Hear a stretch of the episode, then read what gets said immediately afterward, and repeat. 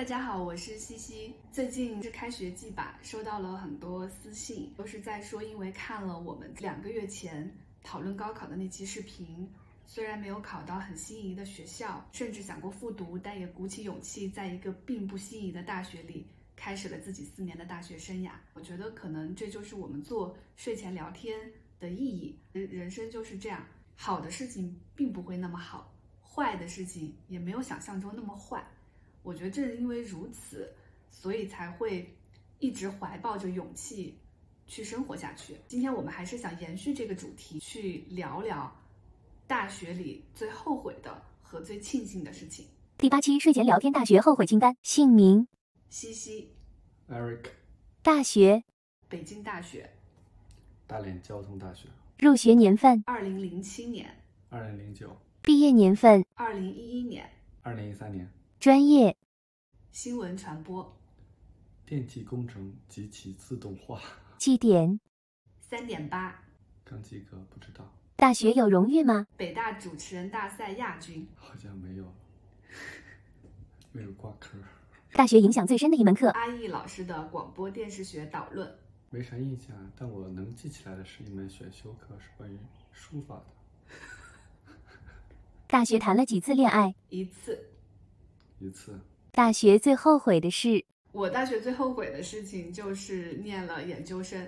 我当时在北大的时候进的是一个实验班，招生原则就是各个省的前几名吧，有非常多的状元。这批人生活的热情很多是来自于学术的。我大学的同学基本上百分之八十都是去申请研究生的，Harvard、Stanford，呃之类的吧。当时考研究生在我看来是一个大学毕业非常主流的选择，嗯，直接工作这个选项，好像当时对我来说就不是特别存在的。然后当时应该不到百分百分之二十的人是读的研究生吧，其他人都直接工作了，那其他人的就业方向基本上是什么？因为我们以前是属于铁道部的，哦哦，所以绝大部分人都去了铁路局、嗯地铁，嗯还有一些国家电网，就类似于这样的一些企业。哦，明白。当时我大学的男朋友，然后他已经去读研了，而且是在深圳北大的研究生院。是我最好的朋友，也在申请研究生。后面是我去了英国，当时我的环境就是我周围的人都在申请研究生。嗯，申请研究生好像就是大学毕业之后的下一个规定动作，所以我当时其实是拿了全奖的 offer，就相当于我去念研究生，每个月是有钱拿的，有一万多块。那比工作强多了。对我现在回过头来，为什么说我很后悔这件事情？我通过研究生得到的好处还是比较有限的吧。第一个是研究生嘛，就是按照研究型的人才和学术型的人才去培养的。我对于研究其实完全是没有兴趣的，知道自己一定是要走上走向职场的。申请的时候提交的那个方向，包括开题，呃，一直都不是特别顺利，因为我好像就不是冲着这个来的。当时去读了研究生之后，也一直在跟当地的人交朋友、找实习，就是在做一些其实跟研究和学术没那么相关的事情。因为还是在那个项目里面，所以就也去写了很多论文，然后去做了很多研究，进行了大量的阅读。这些当然对我是有好处的，但这些事实上可能通过职业训练也是可以完成的，而且职场的很多能力在职场里面其实能快速的习得。也有内容行业的特殊性吧，就是这个其实并不是一个对学历要求特别高，或者说学历能带带来你们职业能力上的很大差别的一个行业。在我读了研究生，又在香港工作了一年之后，我回到北京去芭莎工作。我做的工作事实上跟实习生还是一样的。我去的第一天在做的工作，就是在给各个品牌的衣服分门别类的挂起来，包括后面做记者也好，做编辑也好，所有的能力，呃，都是需要在去到杂志社里面从头开始积累的。当时，比如说大学的实习生，他可能还不到二十岁。但我当时是已经二十四岁了，但其实还是在做同样的事情，而且从这个能力的匹配上来说，我们也是差不多的。这一点其实让我当时还挺受挫的，所以我就是在那个时候特别怀疑，我究竟念这个书是为了什么？二十五岁到三十岁之间，女女性会面临非常大的婚育压力。这个确实是。对，就因为当时我单身嘛，我过了二十五岁之后，明显的感觉到了，无论是来自于老同学还是家里人，哪怕是刚认识的陌生人，都会感觉到那种莫名的婚育的压力。你的二十五岁如果是刚刚进入职场，你的职业发展的焦虑跟婚育焦虑就会混杂在一起。刚刚进入职场，其实你是比较无力的，因为基础执行层的那种琐碎和，呃上升通道的遥不可及，这两种焦虑如果刚好在二十五岁到三十岁之间撞车，其实是会让人蛮慌张的。如果我没有读研究生，我一大学毕业就投入了职场，那就我的职业焦虑就可以在二十一岁到二十五岁之间解决。可能我已经在职业上相对来说比较从容，不再是最基础的执行者的时候，这个时候婚育焦虑再来，我可能能相对更从容的应对。但如果这两个焦虑撞在一起，我觉得会让人会让人有一种无力感。那尤其是那种留在大城市的女孩，就会觉得。我留在这里有点艰难。我仍然记得我第一份工作其实工资比较低，所以那个时候就只能去租这种隔断。当你单身在大城市一无所有，租着隔断，做着地最底层的员工，然后又有婚育焦虑，上升通道遥遥无期，自己还有那种名牌大学毕业的落差感的时候，其实人会非常脆弱。我觉得很多女孩很容易在二十五岁到三十岁之间，因为这两种焦虑的。叠加的攻击而变得非常慌乱的做了很多决定，比如说很多人通常的选择就是回家考公务员或者回家考教师编制嘛。当然这也是一个好的选择，但如果更早的进入职场，我觉得人会更坚强一些。对我来说还涉及到一个问题，就是我出去读研究生，但是我知道我最终是要回来工作的话，其实我研究生那两到三年的呃所有的积累其实是没有发生在北京的。那相当于我回来的时候，其实会比较陌生，尤其对我来说，还有一个代价就是我毕业的时候是二零一一年，然后我回来的时候是二零一四年。二零一一年到二零一四年，北在北京来说，不管是内容创业和互联网都发展的非常迅速，对我来说还是错过了其实非常宝贵的三年。那或者说，因为你当时刚毕业，当你发现你干着跟大学刚毕业，或者说实习生干的是类似的工作时候，你当然那个时候心里会有些落差。对，我可以理解。但是如果你现在已经毕业将近十年了，再回过头再去看的话，还有那么大的啊影响吗？我我我对后悔的定义是这样的：如果我回到时光倒流，回到二零一一年，我不会去读这个研究生。那你想象一下，如果我会直接工作。如果你没有读研究生，你就直接工作，跟现在可能会有什么样的差别？有没有想过？没有。可能就是更早的加入了一些公司，然后升职的更快了一点，到现在应该也也不会差，不会有太大差别吧？哎，你这个是一个好的问题。就是所有的问题，你拉时间拉长了看，你就会发现其实不会有那么大的。我高中复读了两年，我高中毕业的时候，我的同学已经上大三了。嗯，我大学毕业的时候，同学已经毕业两年了。嗯，那我我是不是也会有焦虑？嗯，但是我好像没有，为什么？因为我比的又不是那一年两年，或者说我也为什么要跟他们比呢？就我自己，哦、我明白了？我明白了，这个逻辑是这样的，就是为什么我现在一想到。我要去聊后悔的事情，我就是觉得我后悔读研究生，是因为当我回到北京，在那个服装间在分拣品牌的衣服，把它分为男装、女装，还弄不清，还被领导骂的时候，我非常非常后悔，我为什么读了研究生，这种后悔就印在我脑子里了。但就这几年，我并没有把它拿出来想。觉得艾瑞克问的这个问题特别好。如果我回到二零一一年，我没有去念研究生，我就是直接工作了，十年后的生活跟现在是一样的，就不会有太大的差别。对，所以其实这个后悔可能就谈不上，这是当时的一个感受吧。在我工作的过程当中，一直反复的有人来问我要不要去读研究生，明白。而我给他们的建议都是不要去读。而且我还在问我的人身上看到一个共同点，就是我觉得很多人其实是在逃避，对于自己的职业方向其实比较困惑，尤其是刚毕业的时候，生活可能是比较苦的。其实很多人没有准备好投入到这种比较残酷的真实的生活当中，所以这个时候读研究生变成了一个很好的选择。但其实你毕业的时候还是要从头面对真实的生活，而你的竞争优势比起本科毕业生来说是更微弱的。那不如不要读这两年。而且现在很多专业的职业学习，比如程序员这种的，也是在职场环境下可以迅速迭代的。考研很适合一些人啊，就比如说在你的行业里面，研究生这个学历是必须的，不管是土木工程还是医学，就这样的专业，研究生或者博士的学习，这就是你的职业要求。还有一个就是，你可能真的很想换一个城市去生活。我最近在 B 站关注了一个 UP 主，叫亲爱的佳倩，然后看到她在冰岛开始了治愈的生活吧。然后她是通过呃念书去到冰岛的。然后另外一方面的话，就是说你还真的确实是有有，就最好是自己有做学术的打算吧。嗯，以及你找的这个工作是真的需要你研究生学习的知识内容，而不是那个学历。我倒。如果站在我的角度，如果我再回头去想的话，我有那个时间和那个精力，或者说经济实基础的话，呃，如果读研能去国外的我不熟悉的一个地方，能够去体验当地的生活，能够生活两年，我觉得，我觉得也挺好的。因为念研究生，你一定是有学术目标的。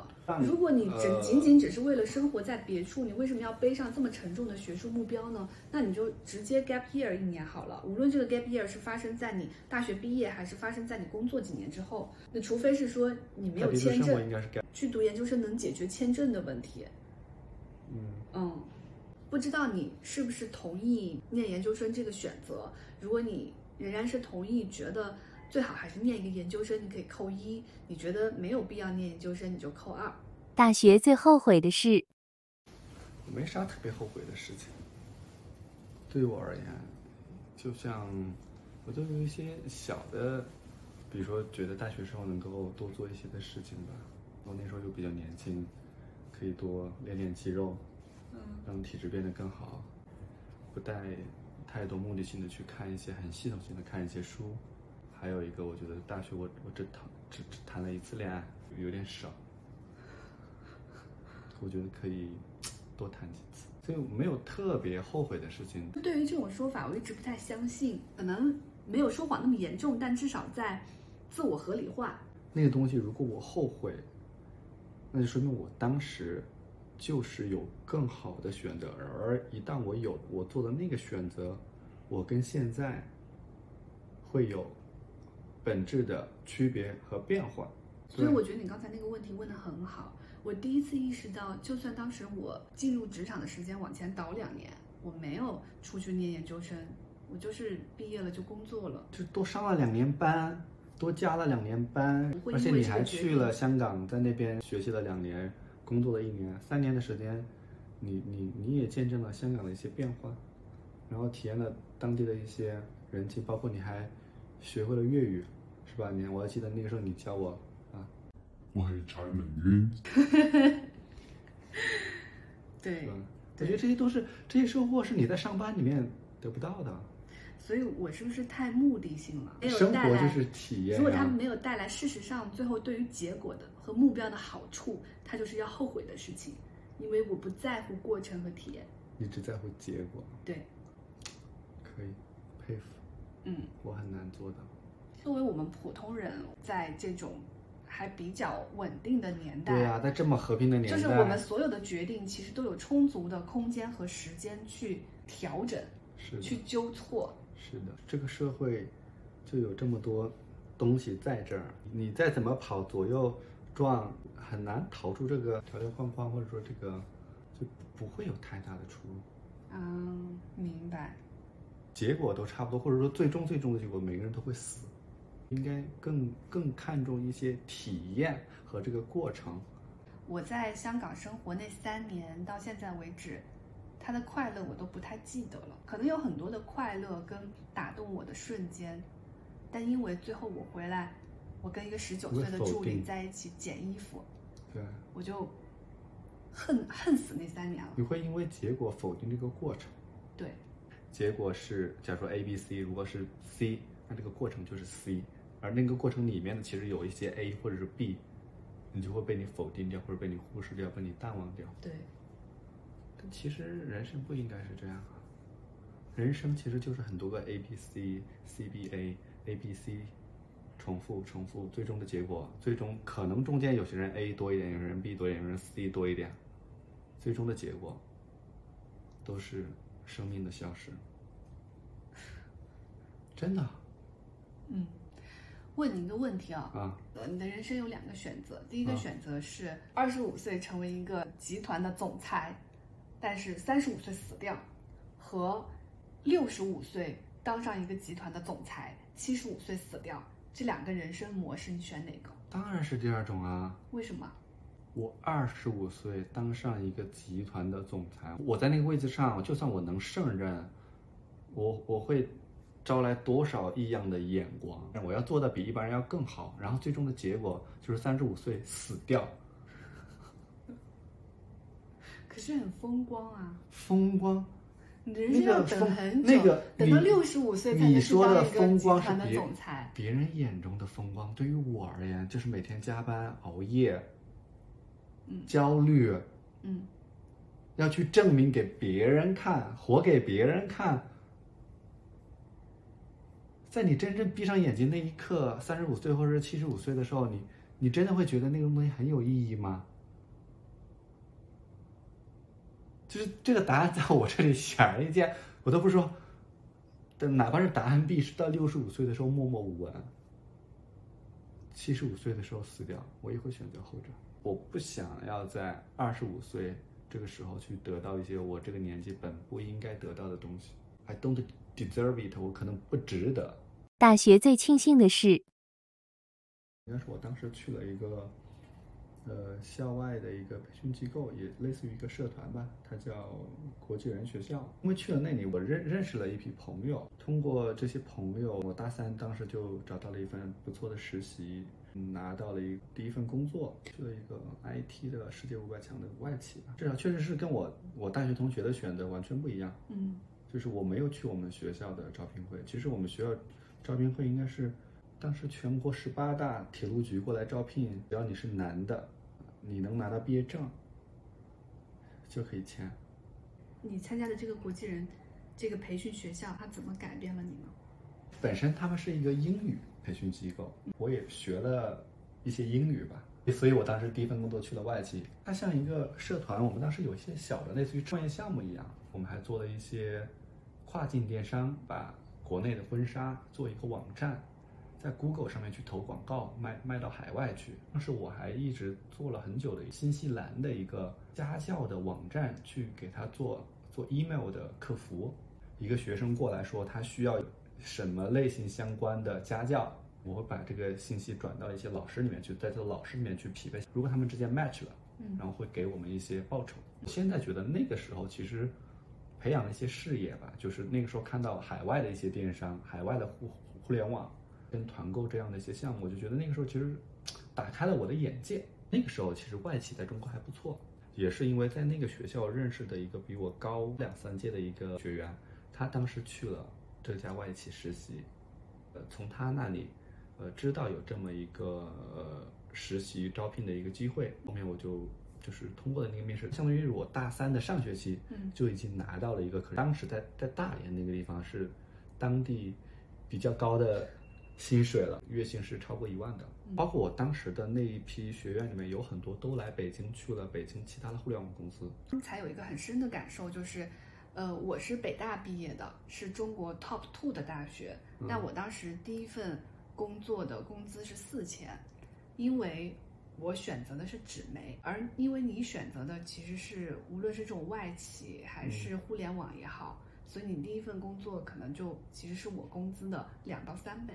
我我们俩其实是一个非常好的例子，职业发展可能跟学历的关系真的不是特别大，而是跟你去你所做的那个选择，就你选择的行业，嗯，你选择的城市。我觉得你应该看的比别人更远一点，而不是找过去最火的、对，最最被人觉得是因为我当时。毕业的时候，我去了纸媒，二零一几年一个广告份额每一年都在减半的这么一个行业了。所以他当然开不出高的工资。虽然我们学历上好像差别很大，但是在我们第一份工作其实是调过来的。那这么看确实是。对，再回过头想，确实我觉得当时应该是我，我觉得我做过比较好的一个选择吧。嗯，因为后台收到很多人的私信，都是在埋怨自己高考可能没有考好，研究生也没有考好，就是这种在考试中的挫败者的私信。其实我跟 Eric 的故事，我觉得是一个蛮好的安慰。考试能决定一个人一辈子的那个年代，早就已经过去了。嗯，你当下的选择，可能是更重要的。就是往前看吧。对，大学最庆幸的是，应该是有谈一段校园恋爱。第一个就是他有给人那种非常单纯的快乐。我觉得这种单纯的快乐很有可能，他就是属于一个十几岁的人，然后在认真的开始一段关系。的时候的快乐，我记得我们第一次出去约会，就是去食堂吃饭的时候，我能感觉到外面的树都在动，天空的云都在动，我觉得好快乐。我跟他走在路上的时候，我就觉得所有人都在看我们，然后就觉得好快乐。这种快乐，我觉得走上社会再谈恋爱的时候，可能它就会很少出现了，它是不可复制的，所以它很珍贵。因为我长这么大，嗯。学习一直占据了生活的主题嘛，所以其实没有经受过特别好的情感教育。这段感情其实到最后是失败了，嗯，大概是我读研究生的时候就分手了。从一开始到最后的结束，肯定是有开心的事情、不开心的事情、很狗血的事情、很美好的事情。那整个过程对我来说其实就是情感教育。当你看到我的时候，其实。是一个已经在一段五年的感情里面接受过比较完整的情感教育的人，但小学毕业的人是吧？对，但那个时候的我可能更自私、更自以为是、更贪心。但感情可能就是这样的，就是你要犯过错误之后，慢慢会明白感情是怎么一回事儿。你慢慢在感情里面会知道要去妥协，会知道，呃，看见对方，会知道原来为对方付出是这么快乐的事情，等等。当然，我现在是把它放在庆幸的事情里面，是因为我后面还是找到了好的亲密关系嘛。因为曾经有一段时间，我有两年都非常非常后悔分手这件事情，所以我有去，呃，挽回。后面就知道他已经结婚了，就非常难过，哭了很久。我记得那那个时候我在地铁站去打电话的时候。我想去跟他复合，但是被拒绝的时候，我觉得我站在那个站台上，我要晕过去了。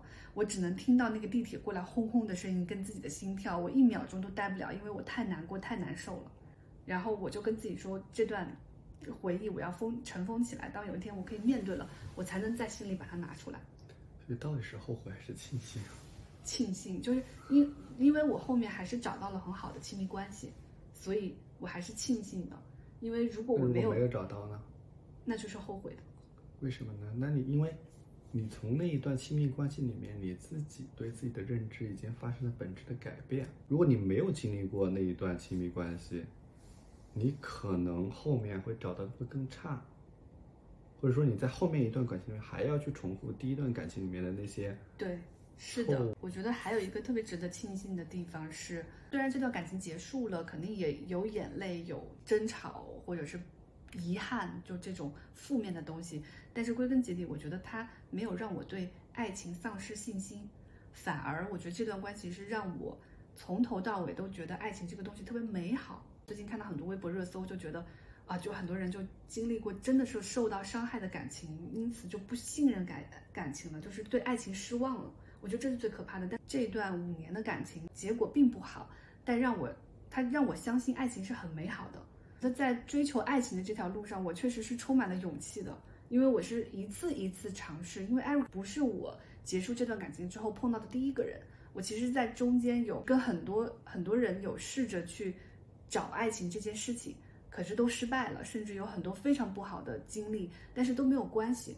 跟艾瑞克在一起的时候，其实你看后面约会第一次、第二次都是我主动的嘛。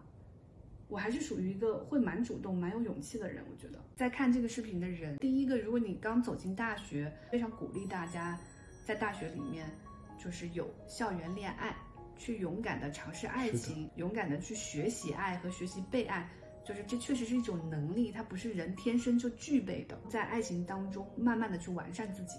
如果你正有一份校园恋爱，我觉得它也很脆弱，就是在毕业的时候会确实会碰到很多你们之前设想不到的很多问题和矛盾，但你们又不够成熟，所以我就还是蛮鼓励大家克服困难。确实进入社会之后再去寻找爱情，嗯，肯定会困难会更多。对，会比校园里面就是难一点点。好的没那么好，坏的也没那么坏。我聊下来，至少我有一个感受，就是确实就像我们做这件事情的初衷。我当时申请上全奖的研究生的时候，我并不会想到十年后我会觉得这是我大学时最后悔的一件事情。就像我当时分手的时候那么痛苦，在地铁站觉得要下一秒就要晕倒的时候，我想不到十年之后我会觉得这是我大学最值得庆幸的一件事情。好的没有那么好，坏的也没有那么坏。为什么我们说是睡前聊天？就是因为两个人都已经卸下了一切，就是躺在床上的时候，两个人之间的交流一定是坦诚的和真实的，而真实就是高于一切的价值。但真实一定是复杂的，复杂的就意味着好的没有那么好，坏的也没有那么坏。